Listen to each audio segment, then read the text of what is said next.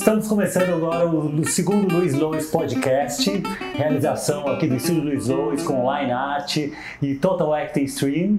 E o propósito desse podcast é da gente poder compartilhar, bater papos, dar dicas sobre o fazer artístico, sobre a criatividade e tantas outras coisas.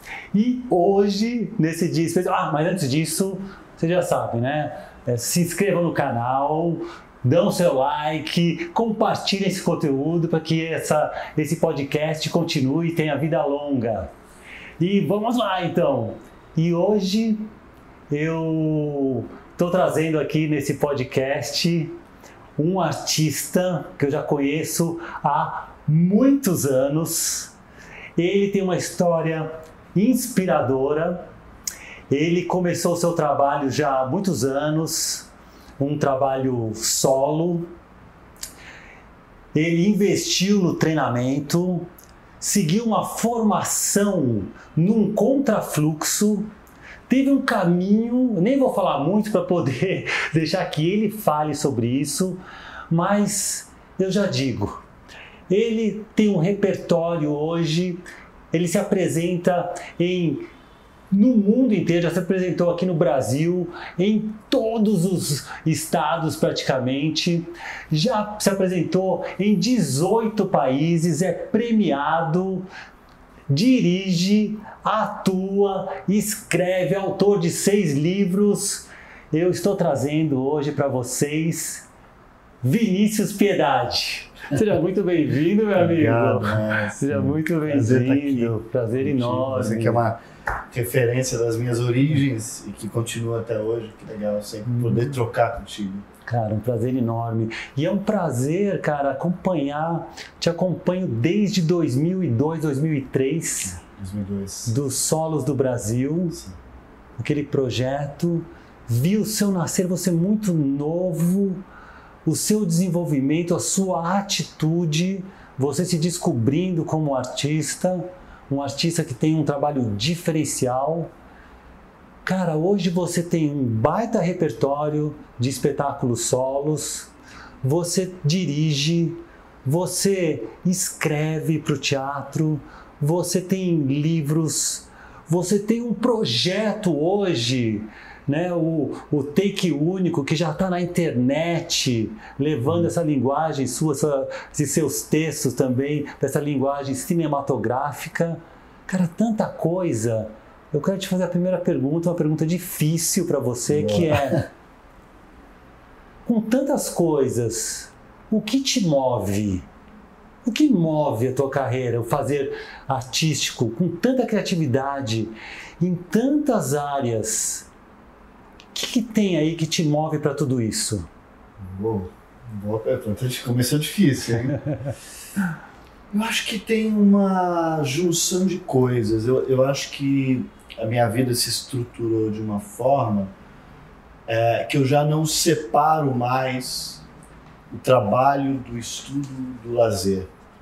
As coisas estão tão misturadas. Eu estava agora, nesse fim de ano, numa viagem de férias e eu refleti sobre o fato de que fazia muito, muitos anos que eu não viajava exclusivamente de férias. Porque sempre eu estou viajando com os meus trabalhos e acabo aproveitando para conhecer os lugares e tal. Mas mesmo estando de férias, eu me vi criando coisas. De modo que eu não sei se eu estava de férias ou se eu estava trabalhando. A ponto de que agora eu vou citar Conrad com aquela frase é, que ele está olhando a janela, ele diz: Como poderia explicar para minha mulher que enquanto eu olho a janela eu estou trabalhando? Né? Essa frase diz muito para mim, justamente porque, e, e também citando um, um, um, outro mestre, Chico Buarque, Chico diz que quando ele sai andando, as pessoas, ele ia sair andando muito lá, seja por Paris, onde ele tem uma casa, seja pelo Rio, onde ele também mora, e muito, é, na maioria das vezes ele diz que ele está andando a trabalho. Só que ele anda, muitas pessoas falam, é, deve ser um vagabundo do dia inteiro andando. Mas não, quando ele anda, ele está resolvendo, às vezes, uma poesia, uma música, um, um, um texto um livro e tal. É, e para mim, na minha vida, de alguma forma, eu tô, inserido nesse, nesse contexto, dessa forma. De modo que quando eu estou trabalhando, eu estou me divertindo. Quando eu estou me divertindo, eu estou trabalhando. Quando estou estudando, eu estou me divertindo trabalhando. Então, as coisas se misturam de uma maneira tão fluente é, que, para mim, já, eu já não vejo mais essas fronteiras. É, então, dizer o que, o que me move é a alegria do, do agora.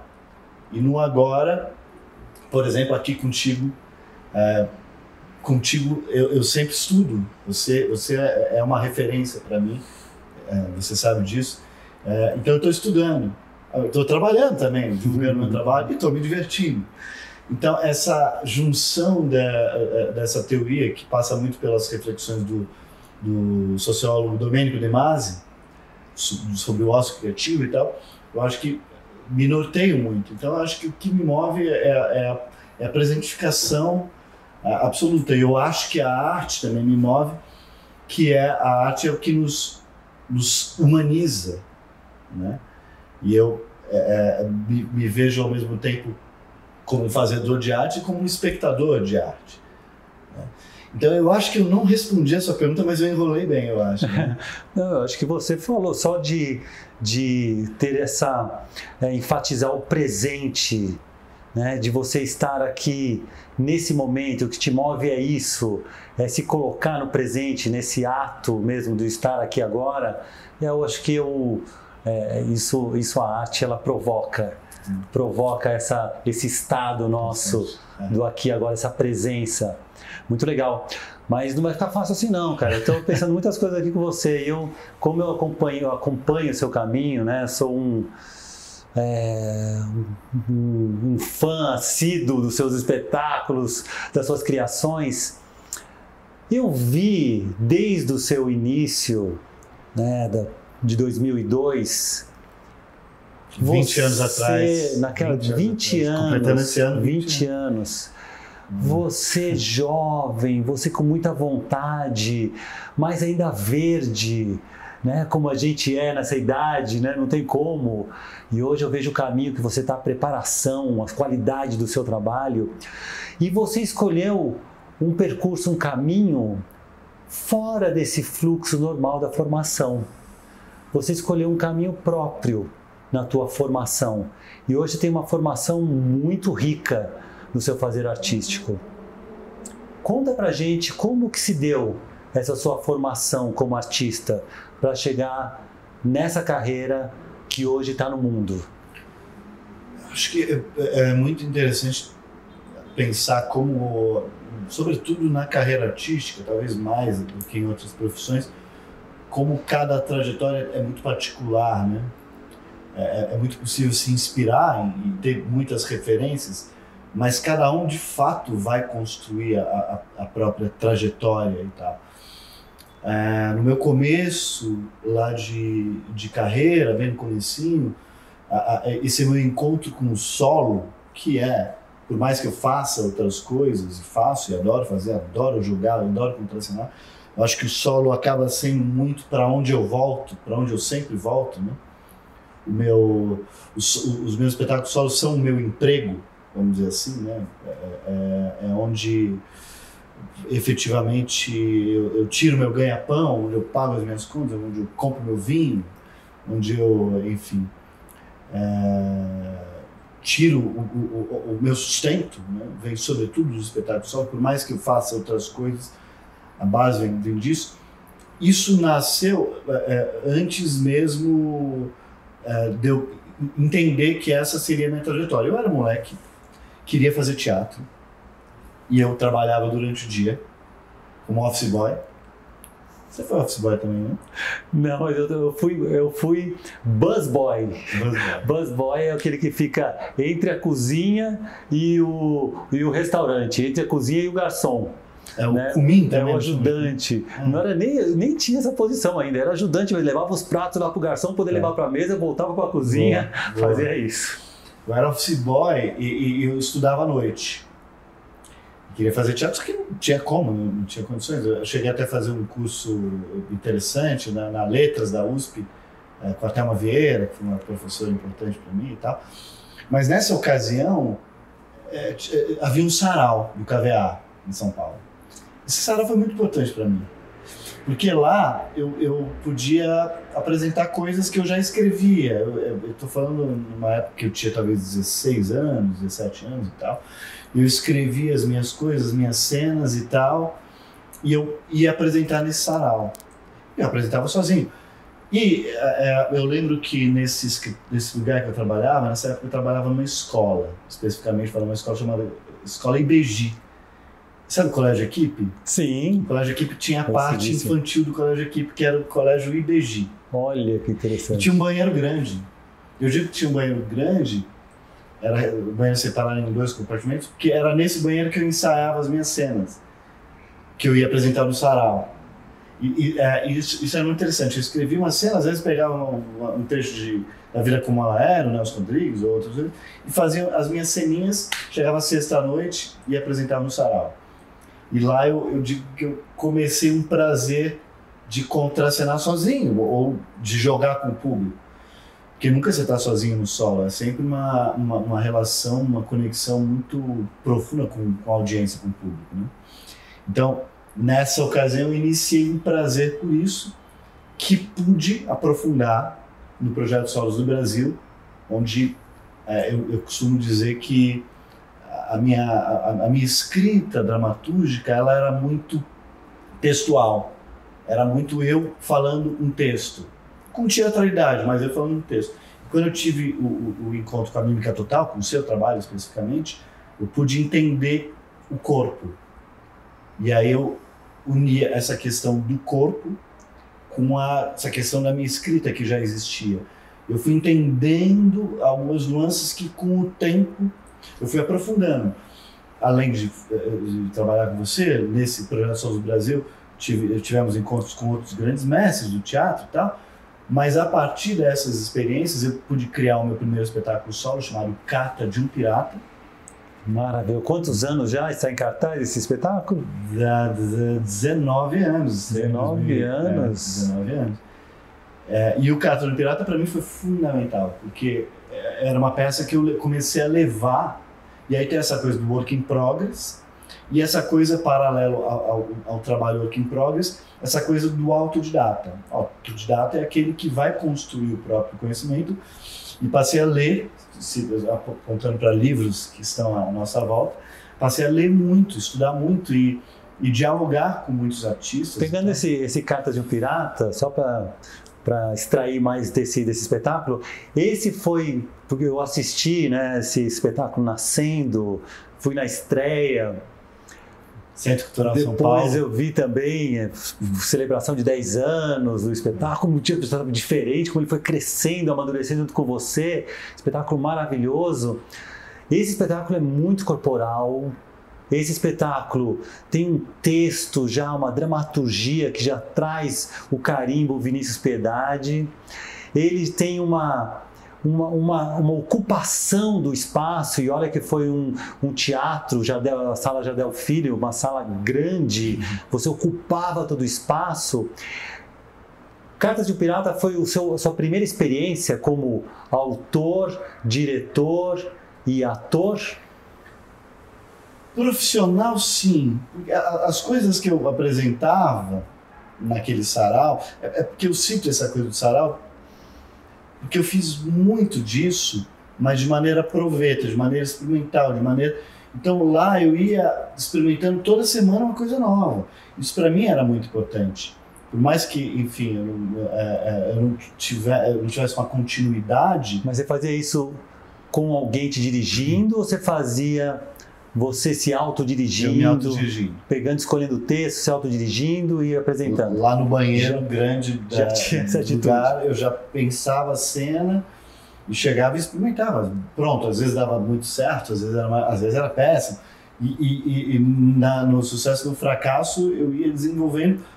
Então, é, é, eu poderia dizer que sim, a minha primeira experiência foi no Cata do Pirata, mas eu, eu sou muito grato às pequenas coisas. Um resultado de tudo isso, logicamente. Exato. Eu acho que esse, essa experiência é, inaugural do moleque, do, do, moleque errando, errando de novo, errando melhor, citando Beckett, foi muito importante para chegar no Cata de um Pirata, para chegar no encontro com você, com outros grandes mestres do teatro, é, e, e, desenvolver esse solo, que a priori no Centro Cultural ele ainda era inaugural, porque ele tinha acho que 20 minutos, e com o processo Work in Progress, eu fui, é, fui crescendo a, a, a, o bolo até virar uma obra com um tempo maior e tal, e que me encaminhou a, a, eu diria, a vida. Eu passei a acreditar que aquela obra poderia ser o meu ganha-pão, hum. por exemplo. E, e, tirando, por exemplo, essa experiência do, do Solos Brasil, que foi, nossa, a gente pode dizer que foi uma uma, uma graduação, né? uma faculdade, porque você tinha lá a Bujan, tinha Gianni Rato, tinha é, é, Hugo Rodas, tinha é, Coutinho, Eduardo Coutinho, tinha Napoleão, tinha muita gente legal. Você fez o ano inteiro também treinamentos e treinamentos, apresentações. Antes disso, você fez, você teve alguma formação? Você chegou a fazer escola de teatro? É, como que foi essa questão dos estudos de artes dramáticas para você? Eu fazia muitos cursos. Eu lembro que fazia na Oso de Andrade naquela época. Hoje eles continuam muito ativos, mas na época é, tinha muitos cursos livres. Eu, eu ia fazendo muitos cursos. Cursos livres. Cursos livres. Ia passando por muitos cursos, além daquele curso mais, mais sequencial que eu fiz na na Letras da USP e tal, na, na FEFELESH, eu, eu, ia fazendo cursos livres. É, é, essa coisa dos cursos livres foram para mim muito importantes também, sabe? Uh, tem, tem, uma coisa também do Solos do Brasil que foi importante, que além desses grandes mestres, tinham também os outros atores que estavam juntos, que Exatamente. eram também muito potentes. Né? O próprio Fábio Vidal, né? o Danilo Souto, enfim, artistas que a Tichi Viana, Sim, tinha muita gente. Artistas que a gente se espelhava também de alguma forma. Né? Então, além de ter vocês, e foi, foi muito profundo tudo, uh, tínhamos também os outros atores com quem trocar, né? E me fala uma coisa, Vini. Você... Eu, te, eu lembro que eu te encontrei há muitos anos na PUC. Eu, eu lecionava lá no curso de Artes do Corpo. Sim. E eu lembro você logo depois, foi no ano seguinte desse projeto, né, onde os, os artistas já não tinham mais a estrutura dos solos, que era um projeto com muita estrutura.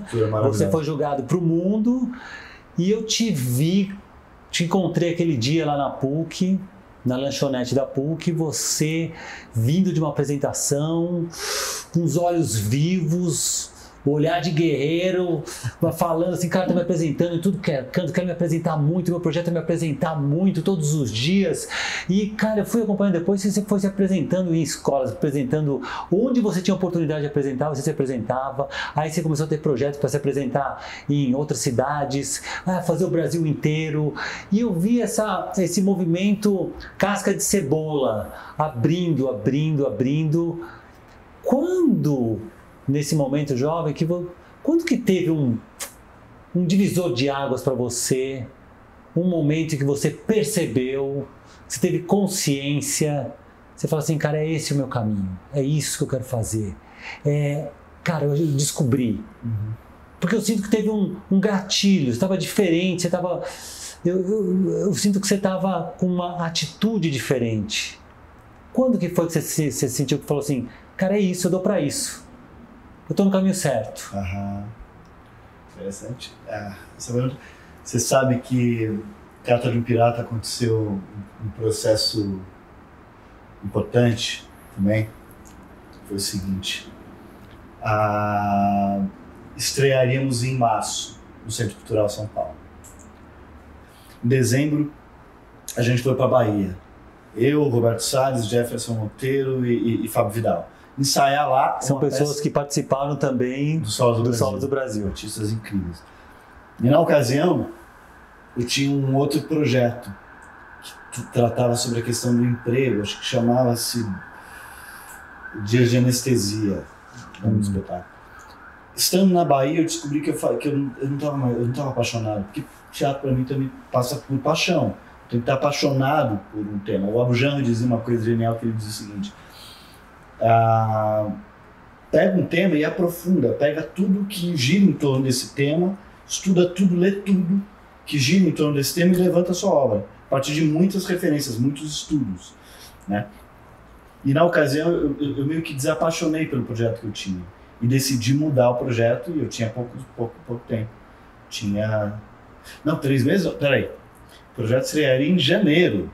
Acabaria em março. Então, peraí. É, é, é, eu, eu tinha um mês. Em um mês eu mudei a obra, em resumo. Carta de Pirata não existia. Eu fui para Bahia e surgiu a ideia de, de, falar sobre esse pirata que abandona a vida em sociedade e vai viver no mar. E uma semana antes da estreia, a gente apresentou para Denise Stocos, que era quem fazia a coordenação do projeto, e ela virou para mim e disse: A sua peça não está pronta para estrear. Vamos ter que pensar num plano B, talvez você não entre em cena. Nunca falei isso, nunca acontece. Inédito para o seu podcast. Em resumo, ela me sugeriu eu não, eu não fazer parte da apresentação final. Dos 18, eu seria o único a não apresentar. E você era um dos mais novos também, né? Era um dos mais novos. E eu fiquei desesperado, imagina, meu Deus!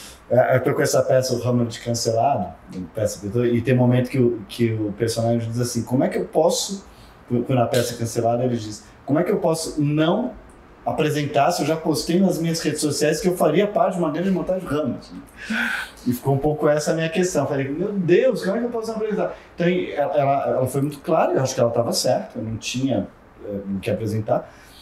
Só que nessa semana eu mergulhei e, e acho que essa semana foi a única na minha vida que eu pensei que talvez não fosse esse o meu caminho. Tendo uma das minhas referências é, me dito, acho que você não está pronto, melhor você não estar tá em cena, aquilo me fez titubear. Mas eu mergulhei profundamente e lembro, depois da estreia, talvez no meu último contato com a Denise, depois da apresentação, ela me deu um abraço, ela era, era forte, ela me ergueu, dizendo: sim, você conseguiu é, estrear. Você conseguiu estrear aquela peça que há uma semana atrás não existia, existe. Existia enquanto um processo, work in progress, que a partir daí ela cresceu. A partir daí eu nunca mais tive dúvidas, nunca mais pude ter dúvidas, e aí, lembrando o André Agassi, na na, na, biografia dele tem um momento que ele fala interessante, o tenista André, André Agassi, dos principais tenistas da história, ele disse que um determinado momento ele pensou em não, não ser mais tenista. Só que a vida inteira dele tinha sido pautada no tênis. Tem um momento que ele falou: não posso mais não ser tenista. Claro que a gente pode mudar a trajetória, mas de alguma forma é, é, é possível pensar nessa referência. Cheguei num ponto que não havia mais hipóteses, era isso e era isso e tal.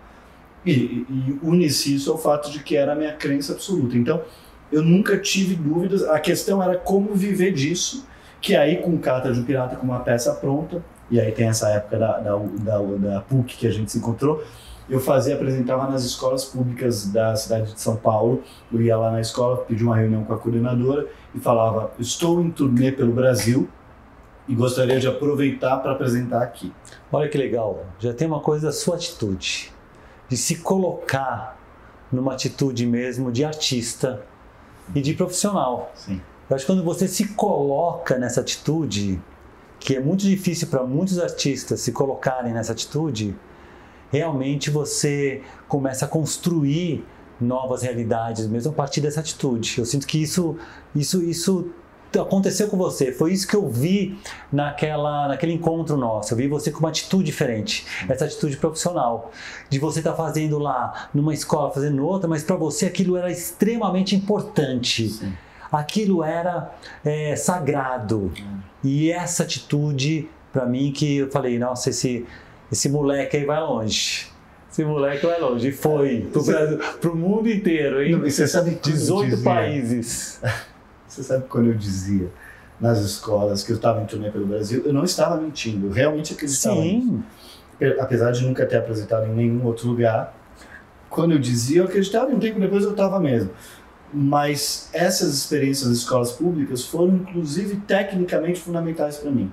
Porque eu fui entendendo, quando eu conseguia convencê-las a, a aceitar a minha peça, eu cobrava dois reais para aluno, lembro até hoje, começou a isso, isso virar ganha-pão também. É, eu lembro que eu chegava em casa cheio de moedas, né? Pegava um saco, as moedas se espalhavam. É, passei a viver disso, mas ao mesmo tempo tecnicamente, porque até então a gente apresentou o espetáculo no Centro Cultural São Paulo para um público seleto que ia assistir a obra lá e tal. Na escola era um público que não estava lá para assistir, eu que estava chegando neles. Então, tec, tecnicamente, eu fui, fui, percebendo a potência do corpo, né? a potência da voz. Eu fui descobrindo, até instintivamente, como fazer para minha voz chegar lá no, no último lugar de um pátio com 300 pessoas. Era uma loucura, porque chegava a galera, as meninas gritando, os caras me xingando, e eu tinha que fazer a peça acontecer. Eu chegava, então eu entendia que às vezes não era no grito, não era na bronca, era no humor, e fui, fui encontrando camadas muito profundas.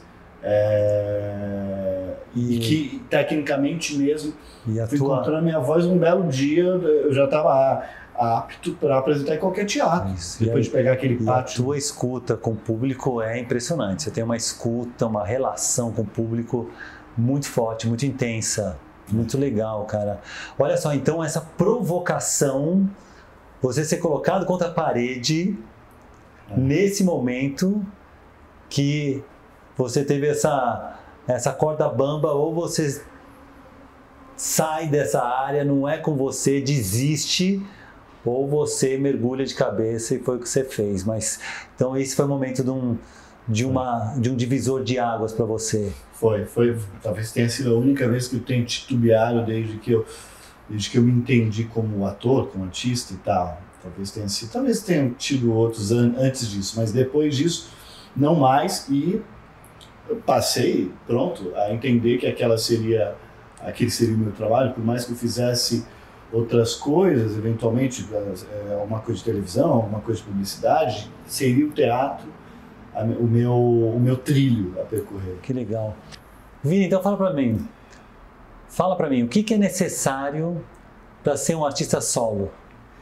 Eu acho que eu não divido tanto o artista solo do, do, do, do artista que trabalha no coletivo. Ai, cara, eu conheço tanta gente que fala assim: não, eu não consigo meu, ficar sozinho. Teatro para mim é em grupo, eu não consigo ficar sozinho. Não dá, eu tenho que fazer com gente. Ah, entendi. Eu acho que que o, o, trabalho solo eu acho que, tem alguns eu acho que não é para todos. Mas acho que tem alguns estereótipos aí que, ah. que, que, que, eu sempre gosto de, de lidar com isso. Por exemplo, a, a, um que poderia me favorecer, mas eu rechaço, que é por ser solo você tem que ser bom. Porque não, já vi milhares de peças solo chatíssimas, concordo, horríveis e tal. Concordo. Então não é porque você faz, não é só porque eu faço solo que eu sou bom. Isso é mentira. Né? Essa é uma. E concordo, não é porque o artista solo não é melhor que outros, não é pior. Exato. Mas são características diferentes. Tá, te entendo. Acho que há, há, há suas nuances aí, nesse sentido. Mas eu acho também, por outro lado, que não dá para você estigmatizar, agora defendendo o solo, que uma peça é chata por ser monólogo. Tem muita, ah, monólogo é chato e tal. Provavelmente quem diz isso viu monólogos chatos. Há, como há peças com 50 atores chatíssimas. Já vi peças com milhares de atores que tinha uma hora, parecia que tinham. Porque eu estava lá um ano assistindo. E já vi peças solo que tinham duas horas que passou voando. Então, é, é muito relativo. Eu acho que há uma especificidade na linguagem, sim. É... Que tudo depende, eu, eu, acho que tudo depende do que a obra está te pedindo. Né? Acho que às vezes a, a, o, o, o, o, o que importa, em resumo, é a obra, não é o artista. O artista está a, a, serviço de alguma coisa. Mas tem uma coisa na nossa rotina que eu vou até, acho que importante aqui para a gente conversar aqui com o público, uhum. Que quando você vai participa de uma produção coletiva, você vai criar um espetáculo, você entra numa sala com 10 outros atores, atrizes, e você tem uma relação em conjunto, de troca, de aquecimento juntos. É uma dinâmica. E tem uma outra dinâmica do artista solo que muitas vezes ele vai trabalhar, ele entra nessa sala sozinho, sem ninguém. É. Ele é, é, fica com dúvidas, ele sofre, ele dá risadas e muitas vezes ele está sozinho.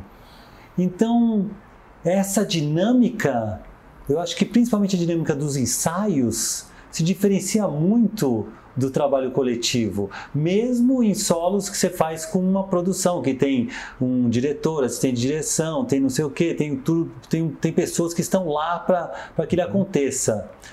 Mas é difícil isso acontecer. Muitas vezes eu vejo os artistas solo, principalmente né, em algum ponto da carreira, tem que entrar mesmo, ter uma dinâmica de ensaiar sozinho, de treinar sozinho. De... Você sabe que mesmo quando eu dirijo peças com muitos atores, é, eu sempre recomendo os artistas terem seus momentos sozinhos. Muitos não seguem e tal. É, não gostam, e, e, e, mas eu, eu acho muito importante esse momento. Mas, mas é, talvez eu tenha essa vocação desde, desde os banheiros do, do, do, né, do escritório que eu trabalhava e tal. Eu acho que esse momento, eu acho que por mais que o diretor seja a presença que vá definir coisas, eu acho que o ator tem que saber o que ele está fazendo. E eu acho que ele tem, e para descobrir o que ele está fazendo é sozinho. Então, ele vai saber sozinho. Então, eu acho muito importante, mesmo atores em processos coletivos, terem os seus momentos sozinhos de compreender. Acho que a gente compreende algumas dimensões da, do nosso personagem muito mais sozinho. Mesmo que às vezes estando num coletivo. Você pode estar num coletivo, mas você tem que é, é, é, é se desligar do todo em alguns momentos para se perceber e tal. Como você lida, por exemplo, com a disciplina? Quando você está num, é. num, processo de criação. É fundamental, tem que ter disciplina. É, acho que e até fora de processo de criação. Eu, eu, tento ter uma disciplina de ensaio. Você chama de uma maneira brilhantemente de treinamento. E é muito propício. Porque por mais que a gente saiba o que tem que fazer, é preciso treinar. Eu vou citar o Cristiano Ronaldo, eu adoro citar exemplos futebolísticos e esportivos. Citei o Alex, vou citar o Cristiano Ronaldo, que é aquele que sabe bater falta. O Cristiano Ronaldo sabe bater falta. Ele bate falta maravilhosamente bem, mas ele treina falta todo dia. Tem que estar afinado. Cristiano Ronaldo, ele bate pênalti como poucos, sempre com força, precisão e quase nunca com displicência. Ele treina pênalti quase todo dia depois do, do, do, treino com todo mundo. Solo, falando de solo, vamos falar de solo. Cristiano Ronaldo. Acaba o treinamento com todo mundo, a maioria dos jogadores vão embora, quem fica lá no gramado sozinho, treinando sozinho? Cristiano Ronaldo. Não à toa ele che chega nesse lugar que ele chegou. Ele entende como apurar o que ele já sabe. Por mais que a gente saiba algumas coisas, a gente tem que apurar. Por mais que você seja um mestre da mímica, por mais que você saiba, você sabe que se você, por mais que você sabe fazer a coisa mais óbvia da mímica, você fica um tempão sem, tre sem treinar, você vai ir para o jogo destreinado. Tá? Teve uma época, você sabe que eu estou numa fase muito interessante da minha, da minha carreira e tal. Teve uma época, eu costumo apresentar muito, quase toda semana e tal. E por apresentar muito, teve uma época que eu não ensaiava simplesmente ia, tinha apresentação na semana seguinte. O seu ensaio eram as, eram as apresentações, que eram apresentações. Era toda semana num lugar diferente tal, e às vezes, pronto, cansava ter que chegar num hotel e, não, então vai ter apresentação, eu vou apresentar e lá eu resolvo o que tem que resolver. E com o tempo eu descobri que não, que o momento de resolver esses problemas é na sala de ensaio, sozinho. na sala de ensaio, você vai apurar determinadas coisas. Porque por mais que você possa mexer na apresentação, você mexe é, é, é, sem, sem, muito, sem muita precisão. Né? E aí, usando exemplo futebolístico, muitos treinadores de futebol do Brasil reclamam que tem tantos jo jogos que eles não podem treinar o time. E você vai treinar coisas específicas e tal. Então, hoje em dia, eu fiz uma turnê em Portugal, no fim do ano passado, foi para mim muito importante.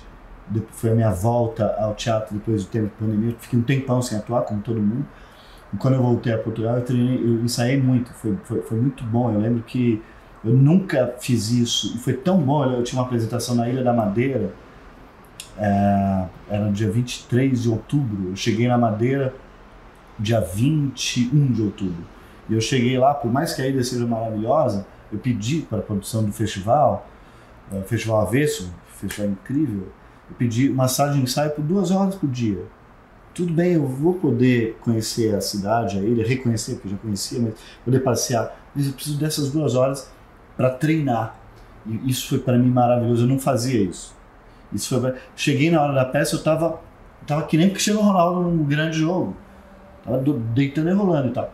Então os treinamentos e a disciplina é fundamental no sentido de aprimorar o já sabido. É, as pessoas, elas não sabem, mas por exemplo, você vê todos esses teatros de improviso, você vê. Tem um treinamento para você. Quanto você mais treina, mais você consegue improvisar.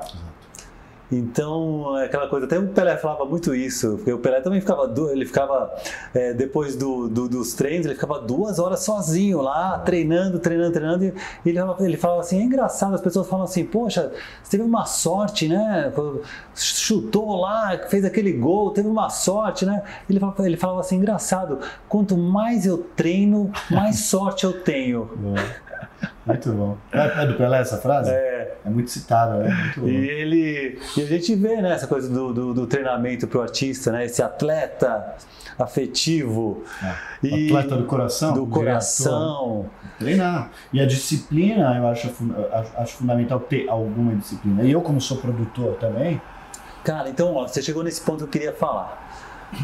Então, hoje, a gente vê cada vez fica mais difícil de ser um ator, uma atriz nos moldes daquela produção perfeita, onde o ator ele entra a partir de um convite de um produtor, de um diretor, de um autor, e ele começa seu texto, ele começa seu, ele começa seu trabalho a partir do momento que ele recebe seu texto e aí ele vai lá, faz a tua cena, vai embora e ele tem uma ele tem uma atitude e um trabalho bem específico dentro do todo. Então, em muitas produções a gente consegue ver é, esse esse artista, esse ator, esse ator intérprete que trabalha, né, tem essa, digamos até é um privilégio de fazer só o seu trabalho de atuação, de intérprete.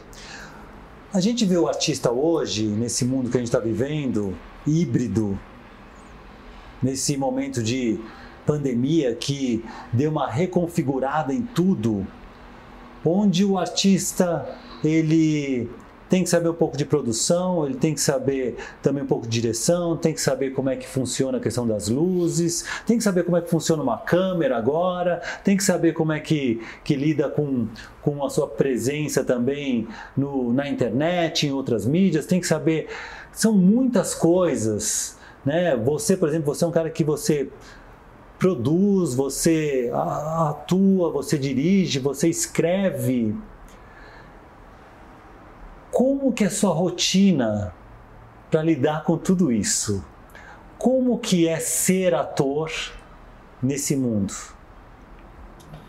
Conta pra que... gente da rotina, eu quero saber da sua rotina. Eu acho que essa.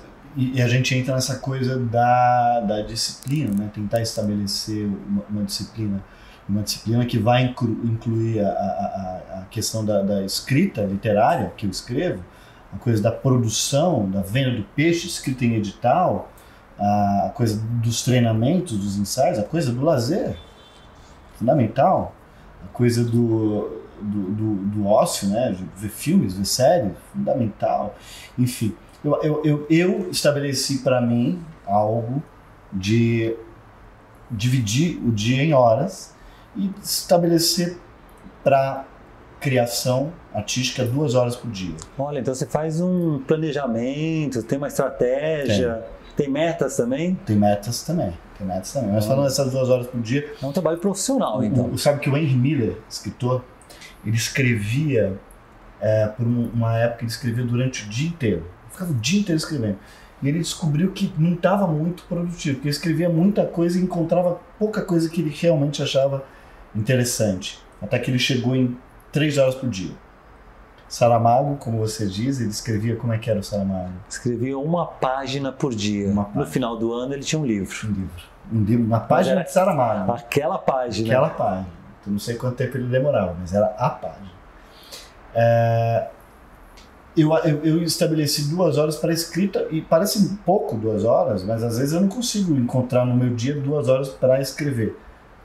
Claro que tudo vai depender do, do que, que eu estou criando no momento. Nesse momento, estou finalizando meu novo livro de contos chamado Passaporte, que é um livro de contos inspirado nas cidades por onde eu passei. Então, ó, agora me interessou isso, eu quero saber isso aí a fundo. Então, você, você tem uma obra chamada Passaporte? Lembrei agora, você não tem? É, é, o Brasil Deportado, que tinha o passaporte, tinha, passaporte. que eram muitos passaportes. Ó. É. é. como que é? Pô, você acorda que horas? Como que é o seu dia, assim, nessa rotina? Porque eu, eu quero entender como que você encaixa tudo isso. É, porque assim, eu tenho que ter três horas para a produção. Tá. que a produção é, vai, vai incluir desde, ou seja, duas horas parte artística, três horas de produção. É a minha demanda diária. Então, a produção vai incluir desde responder e-mails, a escrever editais, a, por exemplo, estabelecer parcerias, a responder o SESC, a mandar documento para o SESC, a estabelecer. Então você é ativo na produção também. Você tem pessoas que te ajudam tal, mas você. Tem pessoas fundamentais que me ajudam, ajudam mas eu, eu que tomo as iniciativas. Por exemplo, é, se eu estou em contato com um festival, sei lá, na Finlândia, eu vou ter que entender o que, que eu tenho que fazer para entrar. O brasileiro precisa de visto para entrar na Finlândia? Como é que está a questão da, da, da, especificamente hoje? Eu estou em, em, contato com o festival na Finlândia, eu tenho que entender como está a questão da Covid lá na Finlândia, como o brasileiro pode entrar. Enfim, você, você dedica algumas horas para estudar isso. Como é que está a questão da, das passagens? Por onde eu vou chegar na Finlândia? Tem, tem voo direto do Brasil? Não, não tem. Tem que ir para Frankfurt, né? Tem que ir para... Né? Então, você, a, a, produção inclui isso. E eu demando três horas por dia. Pode ser que passe. Pode ser que seja um pouco mas menos. Você tem esse, esse planejamento. Esse é. Você tem reservado três horas para você tem reservado para isso. Que legal, cara. Olha, então. E aí eu vou tentar. E, e é incrível como, como eu produzo bem quando eu defino um tempo. Porque quando eu não defino tempo, pode ser que eu fique o dia inteiro produzindo. Mas pode ser que eu fique o dia inteiro fazendo outra coisa. Importante isso. Importante. Ter, ter três horas para produção me viabiliza elencar uma série de demandas que eu tenho. Seja, eh, seja por exemplo, escrever um edital para um SESC. Por exemplo, hoje eu fiz, tem, tem um SESC aberto, eh, me dediquei a isso hoje. E também respondi os e-mails. Enfim, aí você vai ver passado as três horas. Tem mais tempo? O ah, que, que eu faço com esse tempo? Ah, acabou o tempo, continuo? Aí eu analiso. Não, já foi, já, já vou bater o meu cartão, já foi o tempo que eu combinei comigo mesmo. Porque tem demanda. E aí a parte artística, também duas horas. Estou finalizando esse livro Passaporte. E essa parte artística você divide em treinamentos, em escrita, leituras, como que é isso? Eu divido. Às vezes é só o teatro, só o treinamento, às vezes é só a escrita. Depende leitura não, leitura não faz parte, leitura é outra história. Ah, leitura fica fora. Leitura está num outro. É no lazer. Está no lazer. Entendi. Leitura está no. E é um prazer ler, né? E tal. É, é, é a parte da a, a, dessas duas horas eu posso ficar ensaiando uma cena e posso passar, pode ser mais de três horas. Que legal. Tem, mas às vezes, às vezes acaba o dia. E você consegue cumprir isso? Por exemplo, hoje eu ainda não cumpri as duas horas. Eu tenho que cumprir essas duas horas aí, aí como vai ser? Só que às vezes eu deixo para fazer às dez e meia da noite e eu tô exausto. E eu falo, puxa, acho que hoje eu não vou fazer. E eu digo isso porque é interessante que é, é, duas horas parece pouco, mas não é. Não é. Né? Você sabe que na pandemia. É a constância que faz a, a constância. Na pandemia, no, no ápice da pandemia, naquele momento que a gente podia sair de casa e tal, é, eu decidi escrever uma, um, um livro que está tá pronto, mas não sei quando vou lançar, chamado App, de aplicativo que é sobre encontros de, de aplicativo de encontros e tal. E eu estabeleci escrever 24 contos. 24 contos. Então, era essa a minha meta, chegar nos 24 contos. Independente do, do. e tentando escrever um por dia. Eu não consegui um por dia, em três, mas em três meses eu consegui terminar esse livro. Que tá legal. Então, cara, mas olha, essa coisa de você estabelecer... Suas, você consegue cumprir as suas metas, então, seus objetivos, você hum. consegue chegar e. Consigo. Muitas vezes eu não consigo, mas é, é, é, é muitos dias eu chego lá e não, não, não consegui as duas horas. Eu acho que talvez por isso. Por exemplo, você está no momento de escrever um edital muito grande, aí você vai ficar o dia inteiro escrevendo. Exatamente. Mas aí, no geral, você não vai escrever edital todo dia. Mas é engraçado. Por isso, Vinícius, que você consegue produzir tanto por isso que você tem tantas peças no seu repertório, por isso que tem tantos livros, tantos textos, tantos projetos. Pela disciplina, pela disciplina e pelas metas. Você tem um planejamento profissional. Sim. Então isso que é importante, talvez, para o artista solo, né, voltando para aquela pergunta, para ele desenvolver essa disciplina, esse treinamento, né, se colocar mesmo, que eu, que eu falo muito assim na mímica a gente fala muito isso, né, que você Nunca, eu falo assim, é engraçado ver um ator procurando, um ator, uma atriz procurando trabalho. Ué, você tem sempre trabalho. Você pode não ter emprego, mas trabalho você tem sempre. Sim. E se não tiver trabalho, não vai ter emprego. É. As pessoas às vezes querem um emprego onde tem o trabalho. Sim. Né? Então, é, eu acho é que difícil nessa área depender disso, né? Até porque é, é, é- é precarizada a nossa, a nossa situação é precarizada. Sim. Precarizada, né? Essa palavra? é precário, É né? precário. Tá? Precário. Então, é, de alguma forma, eu- é, enfim, essa é é um pouco agoniante ver quando muitos artistas na dependência de convites e tal. E, e, e tá aí a importância também do teatro de grupo, que eh, aqui em São Paulo, por exemplo, conseguiu viabilizar a continuidade de determinados projetos e. Sim, o movimento de teatro de grupo de São Paulo é É fantástico. muito potente. E o Fantástico. artista solo, nesse sentido, ele, ele, ele também tem essa, esse potencial, por mais que ele fique, do ponto de vista de editais, um pouco no limbo, né? Que ele não é de grupo, Sim. então não há muito edital para ele. tal. Exatamente. Ele tem que eh, entender, entender como lidar com, essa, com esse contexto que é, que é que favorece o trabalho de continuidade de grupo, muitas vezes sem, sem perceber que não é só em grupo que há continuidade eh, e que há artistas desenvolvendo repertório sem que necessariamente esteja dentro de grupo. Mas, de qualquer forma, é maravilhosa essa possibilidade que os grupos acabam dando, Sim. os artistas não ficarem à mercê no mercado. Exatamente. Vini, e para o nosso público aqui que tem artistas que estão aqui nos vendo, nos escutando também no Spotify, tem também é, estudantes, muitos alunos, muitas alunas aí de, de artes dramáticas e também apaixonados pelo teatro, pela arte, pela mímica, pela, pelo que eu chamo assim de atuação total. O que você acha desse seu caminho, desse seu trajeto, que você é um cara muito da prática, da ação, mas também criou seu método, criou seu trabalho, seu treinamento, sua formação. O que você acha que está faltando nas escolas de artes dramáticas?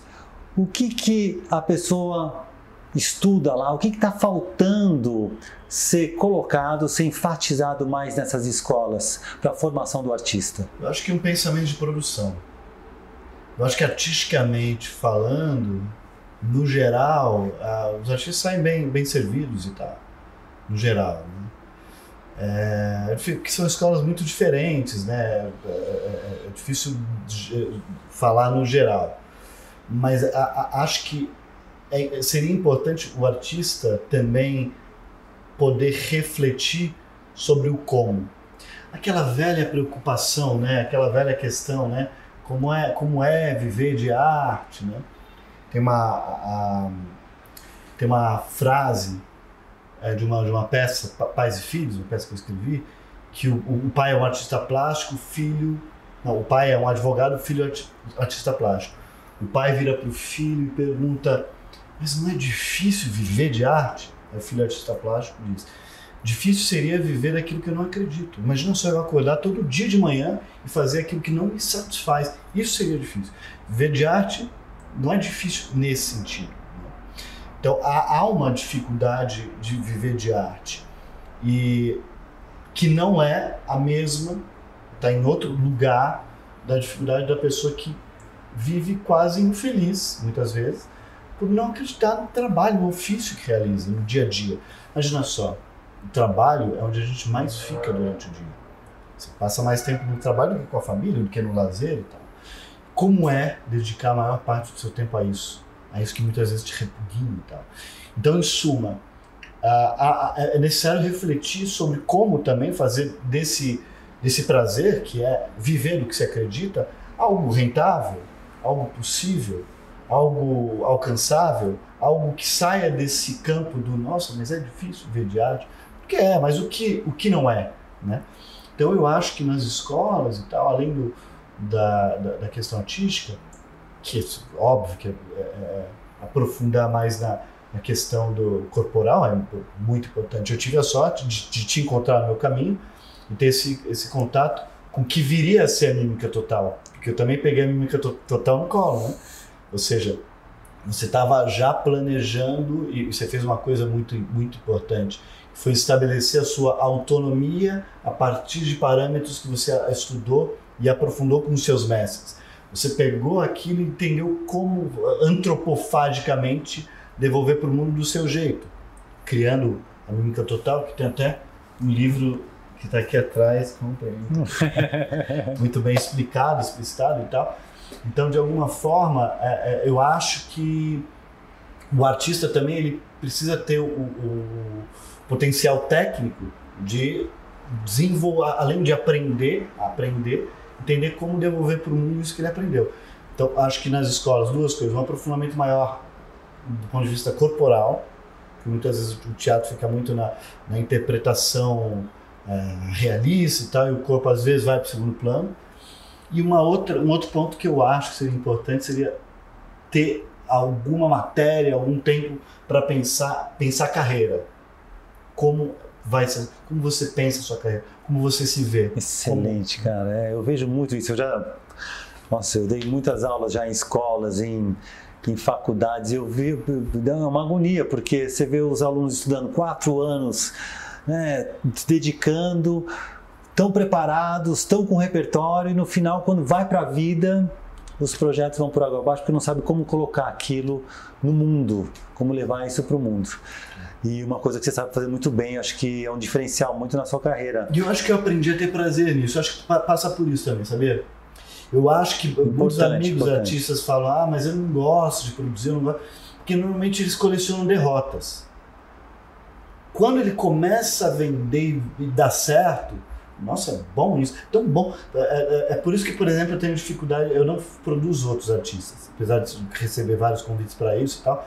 Porque um dos prazeres que eu tenho ao fechar é saber que eu vou apresentar, saber que eu vou fazer, hum. saber que vai ter uma obra minha acontecendo. Então, eu não me interesso só no dinheiro. Diferencial, hein, cara? O dinheiro faz parte, eu, eu quero, mas o, o, a questão é que delícia saber que eu vou apresentar meu trabalho, pá, em tal lugar e tal. Então, é tudo junto. E quando o artista começa a vencer, fechar, vender, pá, ver, abrir uma agenda janeiro, vou estar em, nesse fechou lugar. festival em Moscou, fechou festival, né, com essas vitórias. Sim. E veja bem, para ter essas vitórias você vai ter que ter muitas derrotas e tal, você vai ter que abrir muitos caminhos e tal. Então... A dificuldade é o medo do não. Sim. de muitas pessoas. De, isso vem, vem a pergunta que eu queria fazer para você. Nesses 30 anos da minha carreira, cara, e você também na, na sua carreira já longa, a gente já viu muita gente entrando, animado, os olhos assim brilhando e apagando, sumindo, indo embora, sumindo, a gente não vê mais e desistindo de, de um sonho, desistindo da arte. Cara, o que, que, que, você, que, que você sente? Qual o medo você sente que, que faz com que as pessoas desistam de ingressar, de de se de mergulhar mesmo nessa carreira? Quais são que, os medos? Eu acho que essas pessoas que tiveram esses brilhos elas tiveram a trajetória delas lá e a trajetória delas foi essa. Às vezes não, às vezes não é para além disso a, a vida daquela pessoa, é aquilo mesmo. E depois ela vai seguir tocar o barco em outro em outra esfera e, eu, e, e eu não acho que seja uma derrota. Eu acho que é uma passagem na vida e que certamente é, vai ser inesquecível para aquela pessoa, mas que talvez é, para ela a, a, insegurança que há na vida artística não seja possível viver por muito tempo. Mas eu acredito, eu, eu totalmente concordo com você, mas eu acredito que muitas vezes fica difícil para o artista lidar com o mundão, com o mundo mesmo. É. Coisa que você consegue fazer por estar envolvido na produção, consegue criar as suas oportunidades, inventar as suas oportunidades.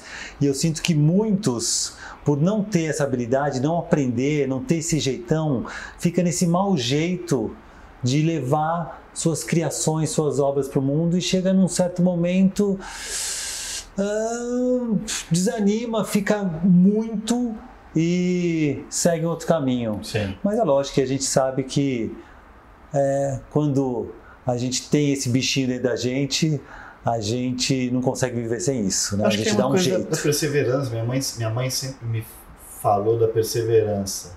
Perseverar, porque a dificuldade vai vir e, e você vai ter que lidar com, com essa. ah, com essas barreiras, com esses nãos, como você bem disse. Você sabe que quando eu fico muito tempo sem abrir meu e-mail, sem ouvir um não, sem ler um não, eu fico preocupado. fico mesmo preocupado, porque é sinal de que eu não estou abrindo frentes. Excelente isso, hein? Se eu abro, não- às vezes eu, eu abro e falo, "Ai, tem que ter um não, tem que ter um não, tem que ter. Excelente. Porque às cara. vezes o não. Gente, anotem isso, hein? Anotem, é importante. É porque às vezes o não, ele, ele, te, ele é sintoma de que você está abrindo frentes. Eu, como eu articulo com muitas frentes ao mesmo tempo pelo mundo, muitas vezes quando eu abro, fico um tempo sem receber não, eu, falo, eu acho que eu não estou plantando. Porque trata-se disso também, de plantação. Por exemplo, se eu estou com um espetáculo novo, eu, pen- eu não penso em fazer uma temporada, ganhei o edital, que acontece muito e tudo bem também. Na cena paulistana, você ganha o edital, faz a temporada e acabou a peça. Para mim, a peça lá nem estreou ainda. Pra mim, ela tá em. Sobretudo porque eu acredito no work in progress. E é engraçado que eu tô com esse Hamlet cancelado, que eu sinto nessa turnê portuguesa, eu senti a peça tão vibrante que pensei, agora a peça está pronta para estrear em São Paulo. Né? Mas já estreou, faz dois anos, pronto, tudo bem, tem que lidar com isso. Mas ah, acontece que muito dos grupos não tem esse pensamento de continuidade, talvez a- a- as circunstâncias tenham que melhorar nesse sentido. Até os SESCs, que são maravilhosos, da capital, eles privilegiam muito estreia. Talvez os SESCs da capital eles precisem também acolher peças já estreadas. Ou seja, Muito importante. vários que tá SESCs só ficam. Então as pessoas só querem Muito estrear importante. e não continuar. Então a perpetuação da obra é, é- é- é fundamental. e Isso às vezes é num grupo, e é importante pontuar, num grupo é mais difícil. Num grupo é difícil, porque às vezes você depende, a, a atriz fica grávida, o ator fica né, com algum problema, quer, quer sair. Então, é, é evidente que no solo você tem essa possibilidade de uma continuidade maior. Esse pensamento de teatro de repertório, ainda falando do grupo, era mais comum antigamente. Os grupos tinham um teatro de repertório. Acho que hoje em dia os editais, a, maioria e a, conjuntura acaba favorecendo a necessidade do ineditismo. É bom o ineditismo, mas o aprofundamento, é a continuidade, eu acho, eu acho fundamental, entende? Cara, e- e- fantástico você falou. Agora eu quero te fazer uma. te levar para um lado que eu não, não tenho como fugir nisso, Vinícius, que é. Cara, a gente atravessou, estamos atravessando aí já dois anos de pandemia que modificou muito as nossas práticas, o nosso trabalho. Você que é da presença, tá com o público lá o tempo todo. Eu também tenho essa relação com a escola, com a mímica. Mas com você, né, com a gente, a gente, com os nossos colegas, eu sinto que no teu caso, você nesses dois anos, você apresentou seu espetáculo, é, é, o cárcere, o, o Hamlet cancelado, o Cartas de um Pirata também, né? Você apresentou também online. Você trouxe um projeto maravilhoso, que eu vou querer falar sobre ele depois, que é o Take Único. Meu, meu e Jevas Carreteiro. E do Evas também, grande Evas, fantástico, que dupla maravilhosa. Fizeram esse trabalho muito legal, vou querer ouvir mais esse projeto daqui a Teve um pouco. longa também. Importante dizer que eu, eu dirigi junto com o Roberto Scora um longa-metragem chamado Lasanha de Berinjela, Que é da peça. que é da pe a peça que virou um filme, mas é- é- é- vale falar sobre isso porque a gente não fez uma filmagem da peça. A gente de uma tradução mesmo. Fizemos uma tradução. Roberto Borenstein e o próprio Evas no elenco, a, a Júlia de, de Luca fazendo o cenário e tal. A gente fez uma, uma obra que não tem nada a ver com a obra do teatro e ela está premiada em mais de 20 festivais Cara, pelo mundo. que maravilhoso. Olha, muito, muito feliz com isso. Você, então você, você foi muito ativo, você realmente se reinventou, né? Teve filme, teve o, o- quantos quantos episódios já do, do Take 17. 17 episódios do, do Take Único, muita coisa. Estamos nessa semana também, Vini, essa semana do Festival da Mímica Total Online, o primeiro festival de Mímica Total Online com 12 apresentações, muitas coisas rolando. Você, me, você acha que essa, esse espaço do artista online, ele é um quebra-galho ou ele veio para ficar? Não, acho que veio para ficar. Eu acho que a gente entendeu uh, a priori, talvez a priori veio como quebra-galho, veio como uma, uma tentativa de entender como lidar, como continuar trabalhando nessa, nessa, nessa situação complicada, essa situação diferente. Acho que alguns artistas uh, resistiram, pronto, por um tempo sobre isso e, e com o tempo talvez também tenham entendido que podia se usar essa outra linguagem. Eu particularmente, eu nunca filmei a minha peça, eu sempre fiz uma nova obra para essa linguagem. Eu nunca quis fazer uma crua filmagem, sempre achei muito desinteressante. Eu lembro falando sobre, sempre voltando ao Sesc, que é tão importante para a gente, eu lembro que eu via o Sesc ao vivo e era sempre a câmera parada e o artista atuando para a câmera parada. E quando o próprio Sesc me convidou, eu perguntei: tem que ser a câmera parada? Ele falou: não. Eu falei: ah, porque todo mundo faz. Eles optaram assim.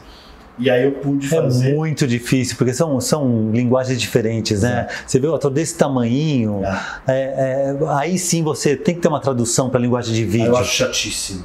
É. chatíssimo. Fica bem difícil. Fica bem chato. difícil. Eu não vejo, eu não consigo ver. Aí como espectador respeito todos que quiserem, tal, mas não, não vejo. É, agora, se há uma pesquisa de linguagem, me interessa. Porque se você apenas filma, você está fazendo um, um simulacro do que é a experiência. Agora, se você usa a câmera de uma maneira ativa, participando do acontecimento, aí há algo que eu, agora falando como espectador, me interessa. Alguns grupos fizeram isso, alguns artistas fizeram isso, e eu fiz isso. Eu busquei fazer, usar, fazer uma, uma tradução, como você bem disse, para o meu apartamento, pegar, entender como cárcere aconteceria aqui. E sempre com o que eu chamo, passei a chamar de câmera nervosa câmera participando, a câmera ativa, a câmera em movimento. Que interessante, se chama de câmera nervosa. Eu chamo de câmera nervosa, câmera. Ela está lá, acompanhando, entrando. Entrando, gente. E sempre com uma decupagem, sempre com uma espécie de storyboard. Ou seja, a câmera nunca está à toa. Eu sempre, antes da filmagem, eu sei onde a câmera vai estar tá e por quê. Não é assim, vai filmando aí. Não, é tipo, aqui vai estar tá aqui por isso que eu vou olhar para cá, para cima e a câmera só. Enfim, então, eu percebo que você tem planejamento. Então, essa, essa relação mesmo de você estruturar os seus fazeres, os seus treinamentos, a sua produção, os seus textos, isso tudo te ajuda muito. Tem uma disciplina aí. Acho que isso veio do artista solo também, não foi? Isso te facilitou até o seu trabalho solo. Isso você se tornou um artista solo por causa dessa disciplina ou essa disciplina fez com que você fosse, fosse para o solo? Como será que que isso. É boa, uma questão. É, é bom, esse tipo de conversa é interessante que eu também passo a tentar me entender um pouco. Né? Tem um que de terapêutico. Né? acho que sim, a, a, acho que passa muito também pela, pela necessidade de me organizar. Por exemplo, se eu estou numa viagem longa, por, exemplo, é, eu não posso largar a mão do que, dos meus próximos passos é, de apresentações ou de produção. Por exemplo, se eu estou com uma, uma turnê, é, sei lá, pelo Nordeste brasileiro e tal. É, a turnê, é a, a turnê te, te joga muito pro presente, você vivencia aquilo e tal. E se você não olha lá para frente, lá na frente não vai estar tá acontecendo nada. Então, você, ao mesmo tempo tem que estar tá aqui, ligado no que está acontecendo aqui, mas você tem que olhar onde, onde você vai estar daqui a dois meses, três meses, no ano que vem, que seja. Então, disciplina, eu não esqueço uma vez que eu estava tava na uma turnê na Europa. Eu lembro que eu estava com apresentações na Suíça e na, na Alemanha. E eram muitas apresentações e tal. E eu lembro, e, e eu fiquei um tempo longo, eram apresentações espaçadas. Eu lembro que eu tinha uma apresentação em Zurique, dia 1 e a segunda apresentação em Berna seria dia 20. Então tinha um vácuo de 20 dias e tal da segunda apresentação. E na Alemanha seria no mês seguinte, tudo muito espaçado. Foi uma, uma logística louca mim. E eu lembro que foi chegando no final de, dois meses e meio de, de viagem, eu não estava olhando para o futuro, aqui para o Brasil, o que ia acontecer. E quando foi chegando, meu Deus, isso lá no começo das minhas, da minha carreira, né, da, não da carreira, mas do começo da, da, da jornada internacional e tal. há 10 anos atrás, em suma, há 10 anos atrás. Eu olhei para minha agenda e falei, meu Deus, eu não tenho, eu não tenho agenda daqui para frente, eu não fiz nada. Eu não fiz nada no sentido da continuidade. Eu cheguei no Brasil sem nada. Eu vinha de uma turnê incrível, eh, eu já apresentei em Stuttgart, em Munique, em Berlim, em Berna, em, em Zurique. É, chegava aqui sem ter aonde apresentar, não tinha nem, sei lá, Osasco, todo carinho Osasco, onde já estive algumas vezes, mas o fato é que ah, cheguei no Brasil sem ter para onde, onde apresentar, e aí eu entendi que eu sempre que estivesse nessa presentificação absoluta, que é uma turnê, eu tinha que olhar para frente também. Então, essa disciplina me faz pensar que eu tenho que pensar em curto, médio e longo prazo. O agora, o depois e o depois de amanhã. Engraçado, você tem uma visão empreendedora, né, Vini? Uhum. Você é um empreendedor.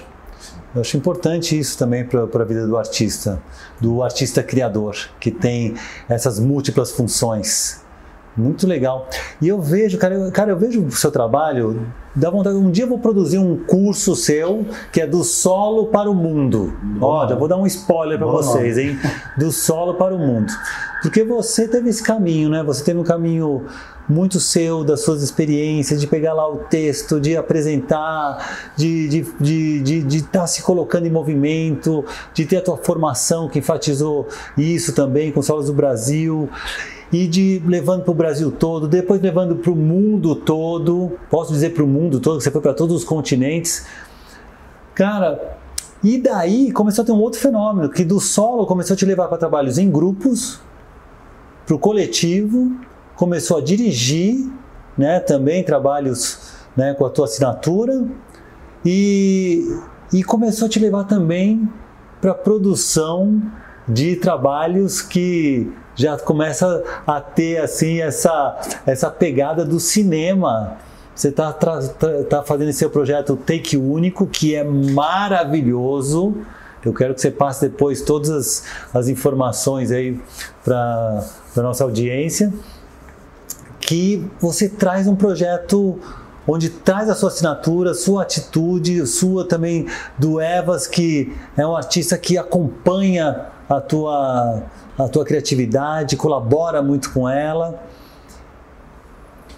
Você sente que, que foi muito importante você ter firmado essa matriz para começar depois a circular por outras, é, outros gêneros e outras mídias? Foi isso que te deu segurança? Eu acho que sim, porque o teatro me dá, me dá segurança profissional, pronto, para que, por exemplo, eu possa ousar no take único sem, no primeiro momento, ter uma pretensão eh, financeira maior e tal.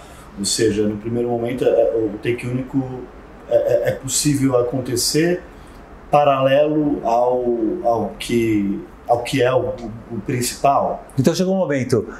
O que é esse projeto Take Único? Conta pra gente. Take Único é um projeto que eu já pensava em desenvolver algo do tipo é, há algum tempo e, e, eu precisava de uma, de uma parceria perfeita que surgiu com elas Carreteiro. Na verdade, antes mesmo de surgir o Take Único, é, como ele virou, ou seja, um projeto cinematográfico que não é teatral, veio uma experiência teatral, um festival de teatro é, chamado Teatral, Festival de Teatro na China, na, em Macau. Eles me convidaram para apresentar um, um, um, espetáculo presencial lá. E em função da pandemia, eles me mandaram um e-mail. É, é, é, é uma, é uma, semana especial que tem em Macau, a Semana da Língua Portuguesa. Macau é, é uma região da China é, que pertencia a, a, Portugal, na mesma medida que Hong Kong pertencia à Inglaterra. Eu já estive nesse festival presencial e eles me convidaram para participar de novo e, em função da pandemia, falaram: não, não vai poder ser presencial, queremos que você envie um vídeo do espetáculo. E aí eu chamei a Gabriela Veiga e fiz um, uma das cenas da, da, da, peça Quatro Estações. Fiz o outono. E com a filmagem do Heleno uh, Júnior Secom, câmera na mão, a gente fez um plano sequência. A partir daí, em contato com Evas Carreteiro, uh, comecei, começamos a escrever roteiros, agora não mais pensando em teatro, pensando em cinema. É, Criou-se assim um Take Único, que é uma websérie de curtas-metragens, é, é, é, são curtas-metragens, são filmes curtos. Entre 12 e 15 minutos, Entre é isso? 3 minutos a 15, mais ah, ou menos. sim. Tem os é. mais curtos com a Bruna Longo, por exemplo. Exatamente, tem 3 minutos. exatamente. Tem o com o Samuel de Assis tem 15, com a, enfim, vai variando o, o, o tempo. Ah, pronto, acho que a decisão é que o que importa é o que o filme pede, o tempo que o filme pede nos pediu, esse nos pediu 15 minutos. Mas são episódios sempre independentes, sempre com atores diferentes. Então a gente tem desde é, é, atores e atrizes é, dos mais diversos, mas que tem a ver com o roteiro, com o episódio. Você já está convidado para atuar em um dos episódios da próxima temporada. Já está aceito. Uma honra. Então, Take Único é isso. É, dois vídeos por mês, quinzenal, de todo dia 1, todo dia 15, um vídeo novo. Terminamos a, a última temporada, de em março começa a nova temporada. É, eu e Evas sempre com convidados de, é, Com a câmera nervosa. câmera nervosa. É muito legal. Para quem não assistiu, vocês precisam assistir porque tem uma. A gente realmente sente entrando, tem um movimento muito interessante, planejado, né, de, de, de fotografia, Sim. muito interessante. Muito legal. Fotografia ou é minha ou é do Evas. Quando o Evas atua, eu filmo. Quando eu atuo, o Evas filma. E ele escreve alguns roteiros, eu os outros. Às vezes, às vezes a gente escreve juntos. Mas para a gente é muito interessante também, em função da pandemia, os primeiros episódios foram na minha casa, mas aí com o tempo a gente passou a gravar na casa dos atores, gravamos na casa da Erika Montanheiro, na casa da Miriam Mera, na casa da, da Dani Flor, enfim. E alguns teatros, por exemplo, com a Verônica Gentilin, gravamos lá no Teatro Container, co- eh, gravamos também, enfim, fomos gravando em diversos lugares. E para essa nova temporada também a gente pretende gravar em outros diversos lugares. Por exemplo, gravamos no Rio de Janeiro com, com Pedro Lontra, na praia, ousamos, gravamos episódios na praia. Praia, ficou maravilhoso. Então está sendo muito legal. Esse- essa próxima temporada a gente pretende gravar num carro em movimento, enfim, sempre em plano sequência. Então tem um. uma- Isso que é interessante, é É. plano sequência, não tem corte, Tem qual. Né? E a edição assim ela é feita de uma maneira muito integrada, né, com a proposta. Muito e não tem não tem não, Não tem teve nenhum corte. corte até agora. Não teve nenhum corte até agora e, e- e os atores pronto que vão atuar com a E gente. foram quantos até agora? Foram 17. 17, sem nenhum corte. sabem nenhum corte. Gente, precisa ser ator para isso, hein? Ator, atriz, as atrizes são maravilhosas. Não, eu lembro que a gente Uma foi- aula de, de atuação. A gente foi pegar um episódio com pronto, uma grande referência nossa, Otávio Augusto, grande ator. Ele virava pra gente e falava, ah, não tem como, com aquele jeito dele, não tem como fazer um corte aqui. Então não tem, o projeto é sem corte, mas sem corte. aquele jeito, você tá imaginando. Visualizando ele já. Ah, ah, não, mas sem corte, mas, aí- mas isso não é um problema. Não, a gente vai improvisar e, e- e aí a gente tem esse acordo com os atores, já te, já te aviso agora. Se eu tiver algum esquecer, se continua, vira. Continua, Tá bom, continua, tá, tá- o fim. tá dado o recado. Tá lá, Ricardo? Porque tem também a importância do câmera pegar o ritmo. Tem que, nesse, nesse sentido, tem um quê de teatro. Por mais que a gente busque que as atuações não sejam teatrais, a intenção é que não tenha o, o, o, o cerne teatral, não é teatro. Mas tem isso, teatro tem esse lugar do, do plano sequência que a gente tem, que a gente traz para esse projeto. Então é um projeto que eu estou muito feliz, tanto eu quanto elas, de poder, enfim, realizar tantos encontros também com ar- artistas que nos- nós admiramos, que podemos contracenar, jogar, é muito precioso para a gente. Que interessante, Continua, que legal. continua mais uma temporada aí, espero que continue sempre. E paralelo Take Único, tem peças novas vindo aí, vem. Estou fazendo para esse próximo ano, o Saramago completaria 100 anos. Fantástico. E esse ano eu vou criar uma obra junto com o diretor Paulo Campos Reis, chamado Provavelmente Saramago. Vai estrear aqui ou em Portugal? Estreia em São Paulo, ainda não vou contar detalhes. A estreia em São Paulo e em seguida vai acontecer na Fundação Saramago, porque é uma peça que faz parte oficialmente das comemorações dos 100 anos. Maravilhoso, maravilhoso. Então fala aqui pra gente, Fala aqui para a nossa audiência onde que essa turma aí pode te encontrar, onde que estão esses projetos Take Único, onde que você tá, né? que, que rede social que você usa. Vinícius Piedade, arroba Vinícius Piedade no Instagram e tal, e, e, o Take Único ah, Take Único no YouTube. Tem no Instagram também, mas para ver os vídeos é só jogar Take Único no YouTube. E o canal chama Take Único. Take Único. Então, Take Único, gente, vai lá, eu recomendo demais. Comentem. Trabalho de atuação, comente lá, entre mesmo, compartilhe, que é muito bom, vale a pena mesmo. E muito legal. Para finalizar, Vini, esse nosso essa aula, né? Foi uma aula aí, gente. Olha quantas dicas. Eu quero Poxa, eu queria. Eu acho que você é a pessoa aconselhada para isso, sabe? Que, que, que dica, que conselho. Eu sei que conselho é uma coisa difícil para falar para você dar, mas na sua trajetória, que você passou por tantas coisas, conseguiu vencer, cara, tá numa posição hoje assim admirável. O que, que você daria de orientação para os artistas que estão tendo dificuldades hoje? Então eu acho que é uma vitória por dia, né? Uma derrota por dia, porque vem a derrota também. E pronto, você vai buscar a vitória. É, um campeonato de cada vez, né? Essa metáfora futebolística. Então eu, eu diria que é importante não colocar todas as fichas no, no, no mesmo lugar. Mesmo falando de teatro, é, é, é, é pensar Agora falando de produção, falando de produção especificamente, é pensar em construir o próprio caminho e não apenas seguir os parâmetros pré-determinados por outros. Eu acho que tá, tem uma coisa de, da, da trajetória que você vai construir. Muita gente às vezes pergunta ah, como, como você faz tal coisa e tal. É, é, é, um jeito que eu encontrei. E o jeito que Luiz Lois encontrou é o jeito do Luiz Lois. Claro que a gente vai se inspirar, vai se espelhar, vai de alguma forma aprender com o outro, mas o, na arte a gente tem a possibilidade de construir um caminho pessoal. Tem uma coisa que é, muitas vezes a gente vai muito no que já está dado. Né? Vai, é, os urubus indo na mesma caniça sem perceber que há outras possibilidades. Né?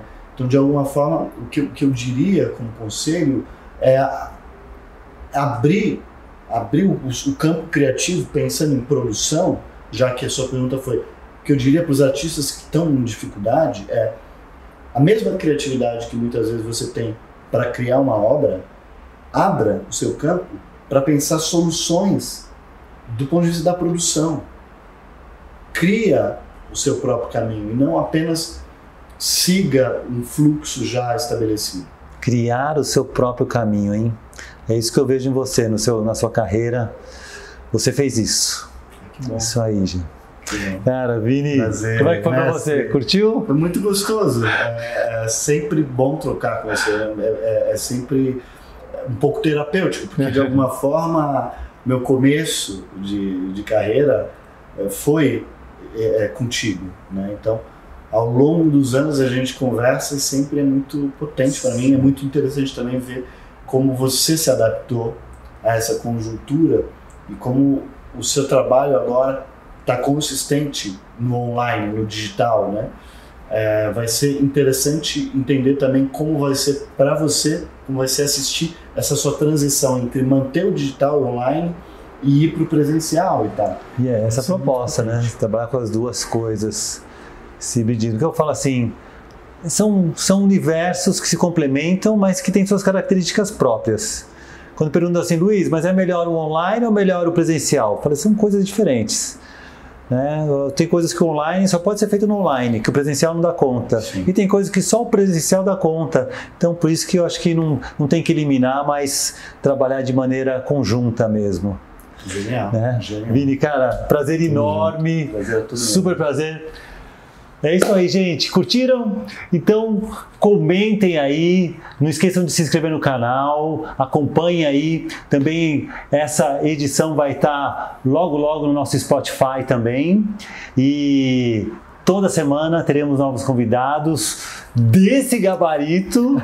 E acompanhem, compartilhem. Estamos juntos. Até!